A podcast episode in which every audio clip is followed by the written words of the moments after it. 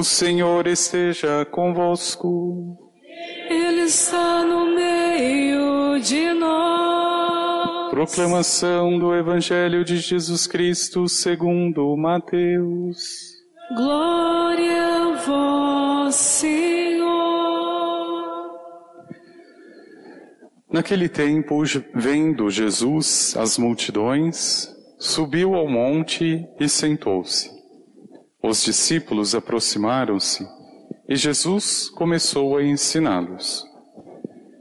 Bem-aventurados os pobres em espírito, porque deles é o reino dos céus.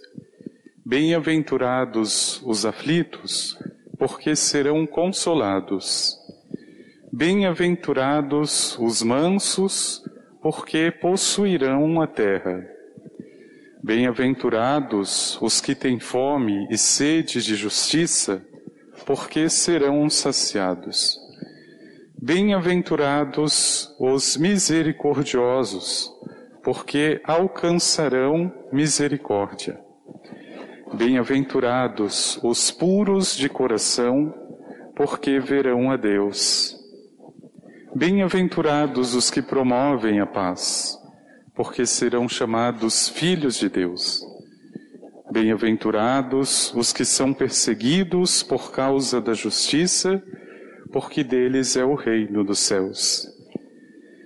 Bem-aventurados sois vós, quando vos injuriarem e perseguirem, e mentindo disserem todo tipo de mal contra vós por causa de mim. Alegrai-vos e exultai, porque será grande a vossa recompensa nos céus. Palavra da salvação.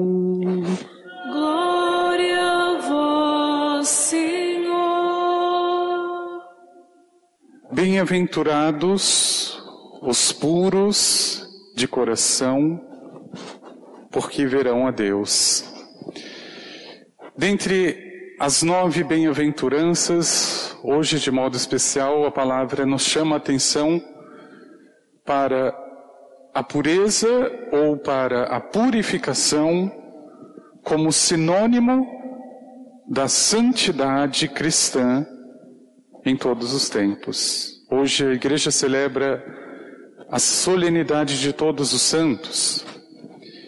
E não há como dizer da santidade sem levar em conta aquilo que já para o povo de Israel sempre foi sagrado.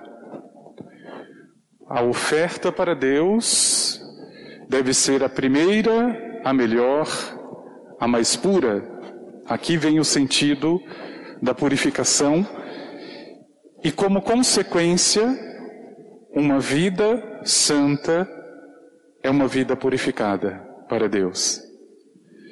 Mas veja, meu irmão e minha irmã, antes de tudo nós temos que quebrar esta falsa ideia de santidade enlatada, uma santidade que já vem pronta, que já nasce santo. Isso nunca existiu, nunca vai existir na igreja. Ninguém nasce santo. E muito menos puro. O livro do Apocalipse atesta lavaram e alvejaram as suas vestes. As vestes não estavam limpas e brancas sempre. Precisaram purificar, precisaram lavar. Assim como a vida de todos os santos precisa passar pela mesma situação. Eu digo que para ser honesto, honesta, com a vida dos santos, nós precisamos ler primeiro o começo da vida desses santos, não o fim. O fim eles já passaram pelo processo, eles já purificaram, eles já tiraram os excessos que precisava, mas se nós formos ao início de um processo, nós percebemos a mesma humanidade, as mesmas luzes e as mesmas sombras que cada um de nós passamos. Isso na vida dos santos é nítido. Aliás, não seriam santos se não fossem pecadores. E veja como as três leituras, de um modo especial, nos chamam a atenção para esta mesma reflexão, para esta mesma ideia. O livro do Apocalipse, como já disse, que ouvimos na primeira leitura, diz: Quem são estes vestidos de branco? E o ancião responde: São aqueles que vieram da grande tribulação, lavaram, alvejaram, e ninguém lava o que já está limpo. Talvez na luta eles se sujaram, mas precisaram lavar as suas vestes. Por que é que estão tão brancas? Porque foi o sangue do Cordeiro.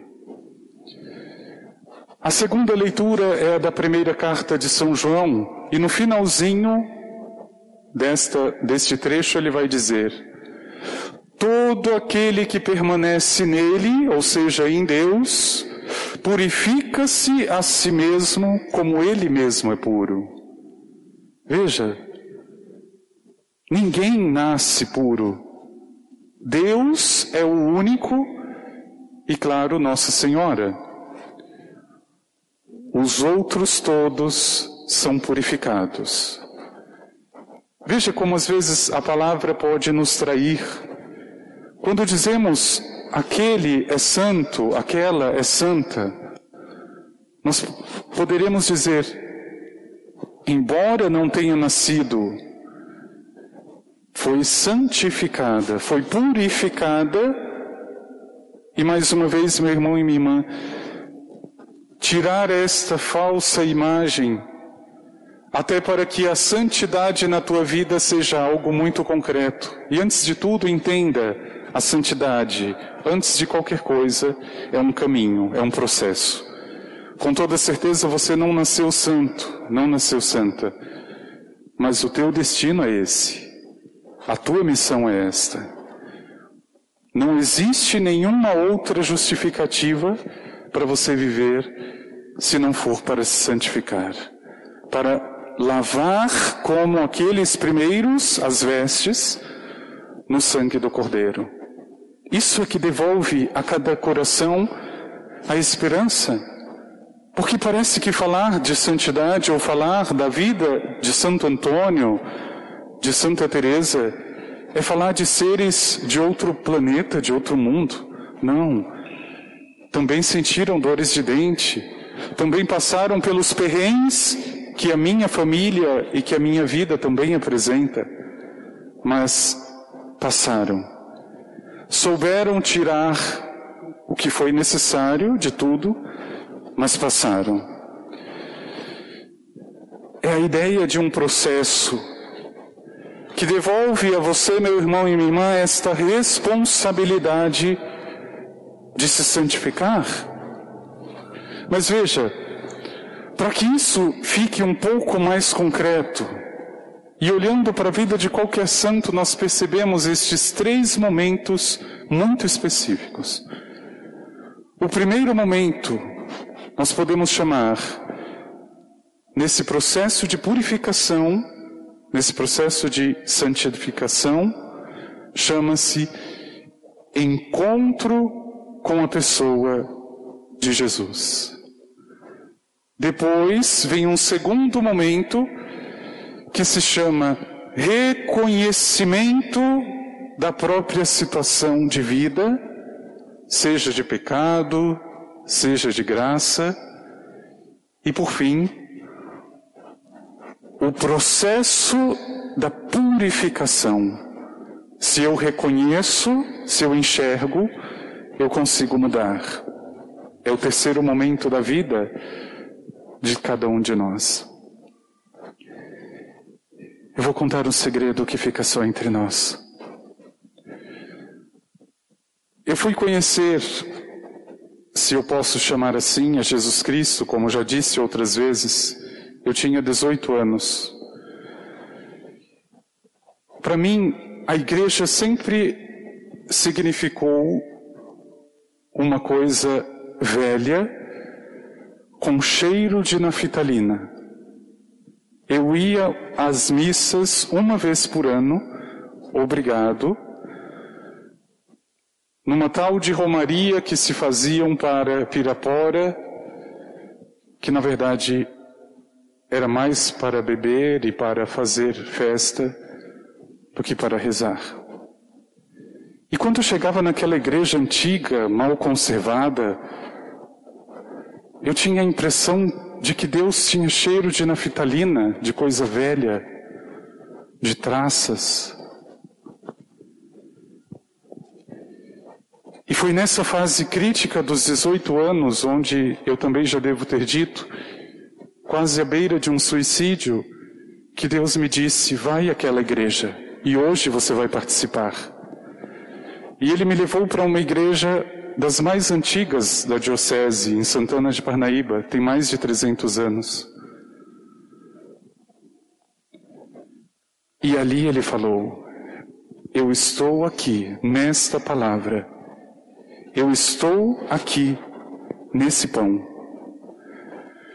Eu estou aqui com estes irmãos. Então me ouça. Parece que vira uma chave na cabeça da gente. Parece que tudo aquilo que você sabia, você já não sabe. Tudo aquilo que você conhecia, já não conhece nada. As pessoas que você andava, você já não anda. Aquilo que para você era prazer já se torna outra coisa. Aquilo que você não entendia e que ignorava, você agora tem fome e você tem sede. Meu irmão e minha irmã, quando eu falo conhecimento de Jesus Cristo, experiência de Jesus Cristo, eu estou falando de pessoa para pessoa. Eu posso simplesmente dizer quem é Jesus Cristo. Numa sala de catequese você vai aprender isso com certeza, mas não é teoria. Ah, ele foi o filho de Maria, nasceu em, Jerus... em Nazaré, morreu aos 33 anos. Isso é teoria quando eu pergunto quem é Jesus Cristo, você deveria dizer: Foi aquele que me disse, foi aquele que me amou, foi aquele que me fez enxergar e me fez sair desta vida com essas condições e estar aqui hoje onde eu estou. Isso é conhecimento.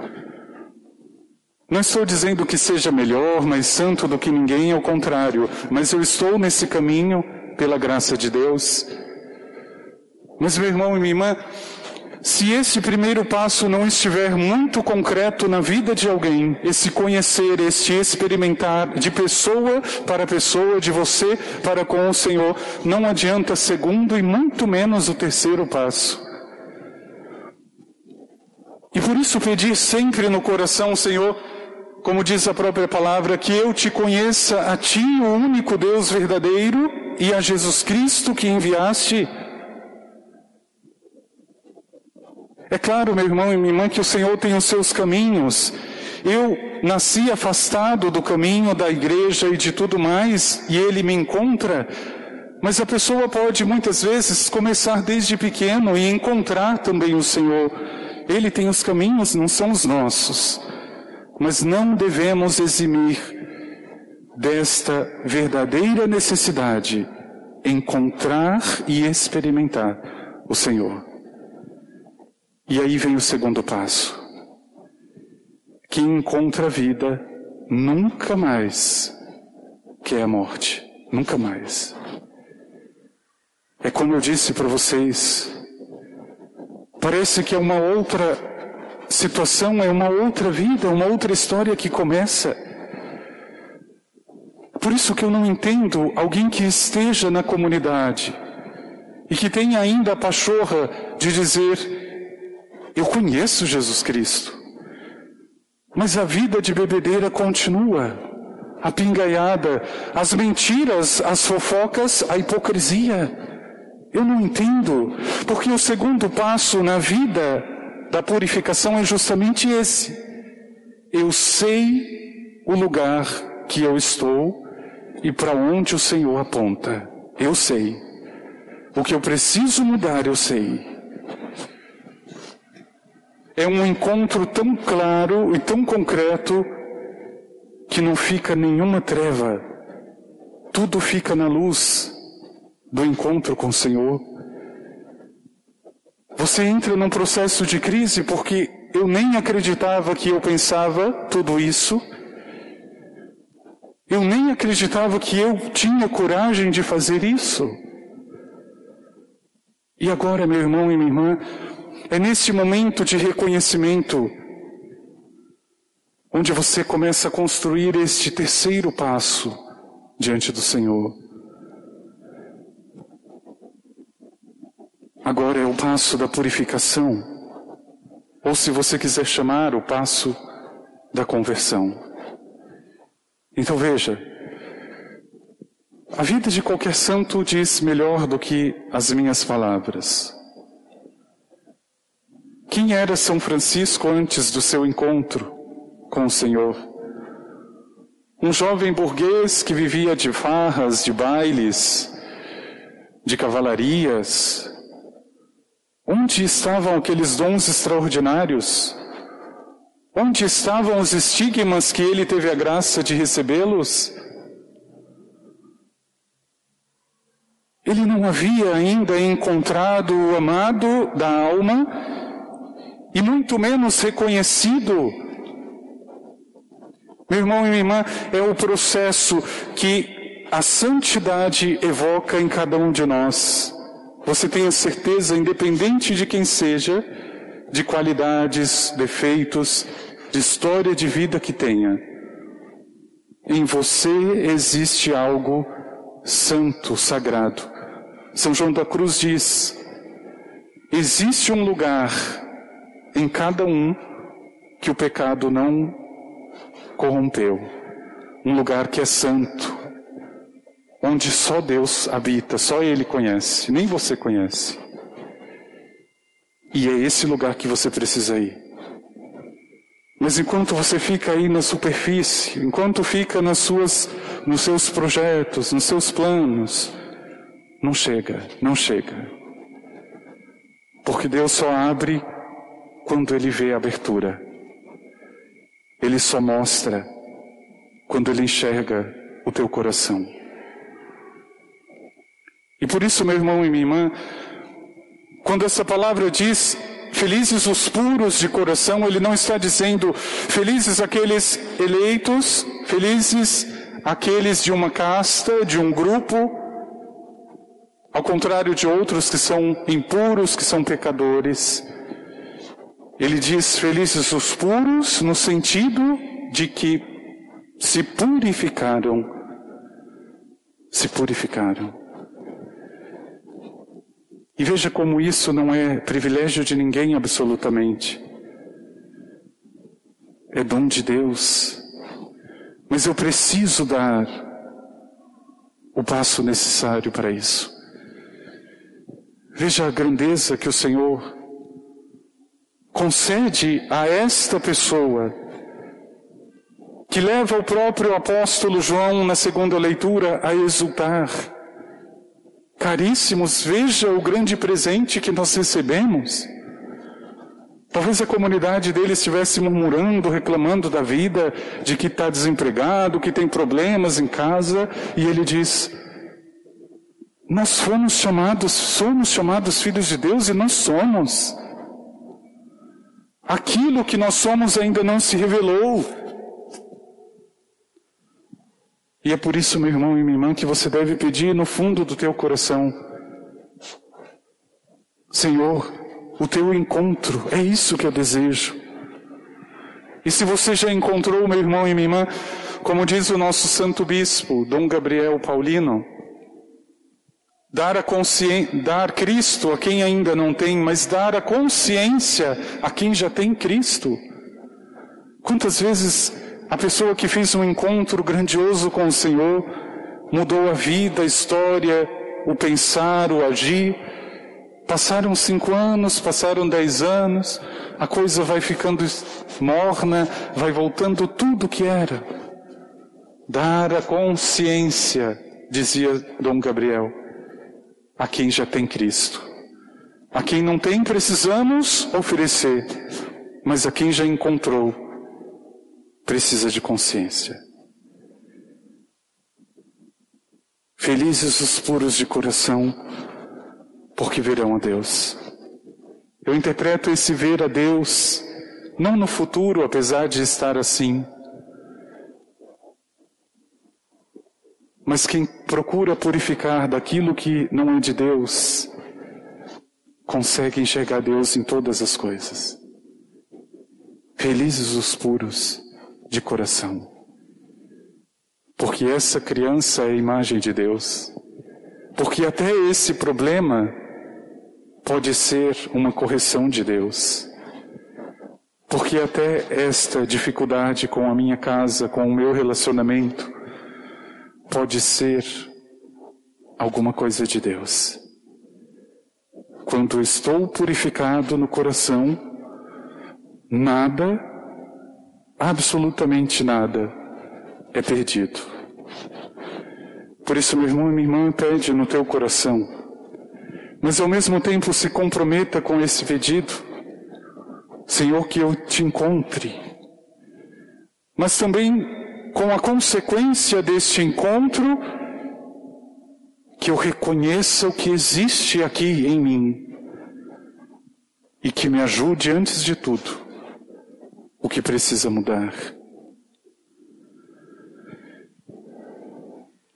Pede, meu irmão e minha irmã, ao Senhor, porque eu tenho certeza que celebrar todos os santos é celebrar também estes que estão entre nós, se purificando.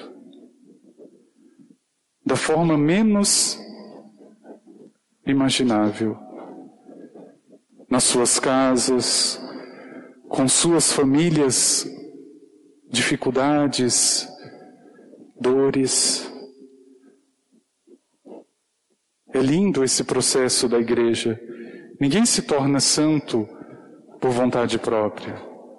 A igreja reza, a igreja sonda. E aqueles que nós menos esperamos,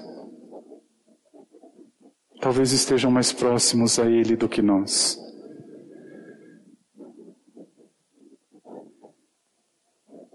Pede no teu coração, meu irmão e minha irmã, aceite ao mesmo tempo o desafio de lavar, de alvejar as tuas vestes.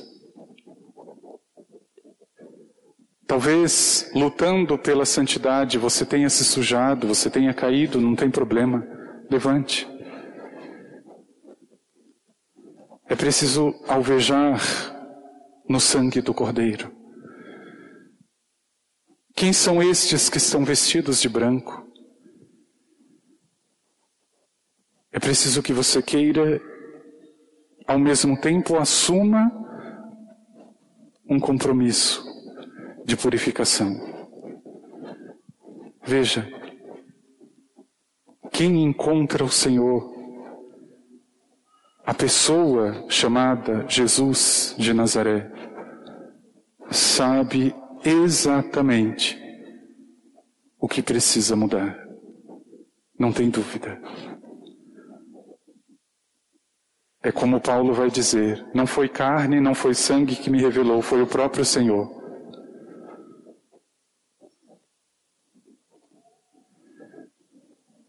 Volta para o teu primeiro amor, meu irmão e minha irmã. Eu tenho certeza que muitos de nós encontraram o Senhor. É muito visível. Mas talvez estejamos deixando Ele em algum lugar por causa das nossas coisas. Purifica a você, como disse João, porque Ele é puro. Nós não somos, mas nós podemos nos purificar. Eu sempre conto isso e talvez os pais fiquem com raiva de mim. Quando um pai ou uma mãe diz: Eu amo tanto meu filho, eu amo tanto a minha filha, eu acredito, mas é um amor imperfeito. Como assim imperfeito? Eu faço tudo pelo meu filho, eu dou minha vida pelo meu filho. Se não fosse o teu filho, você faria a mesma coisa?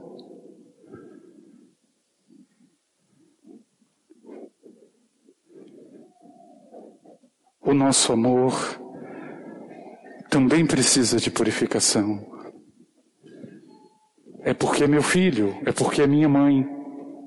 O dia que eu fizer o mesmo por alguém que eu não conheço, eu posso dizer. Mas enquanto o amor tiver condições, ele não é perfeito. Não é perfeito. Quem amou sem condições sabe nos dizer. Ele não subiu ali na cruz por Maria, por José. Ele subiu por mim, que crucifiquei, que neguei, que blasfemei. Por isso pede meu irmão e minha irmã que nesse caminho de transformação, que nesse caminho de santidade a que nos convidam todos os santos, você esteja mais do que ninguém consciente. É comigo e é para ontem. O convite do Senhor pela Sua palavra é muito claro. Conheça a pessoa de Jesus. Deseje este conhecimento, lute por isso e, antes de tudo, peça, porque é dom de Deus. Mas não fique num conhecimento, porque isso pode virar teoria. O verdadeiro conhecimento vai te mostrar quem é você. E eu acho lindo quando as pessoas se derramam diante de Deus, porque é uma coisa que nenhuma psicologia consegue tirar do coração a podridão que nós somos. A psicologia não consegue isso, mas Deus consegue. E quem encontra, a primeira coisa que faz é isso. Sai da prostituição, sai da mentira, sai dos ciúmes e vai, e caminha. E quer mais quero novo, quero a verdade. Vamos pedir ao Senhor.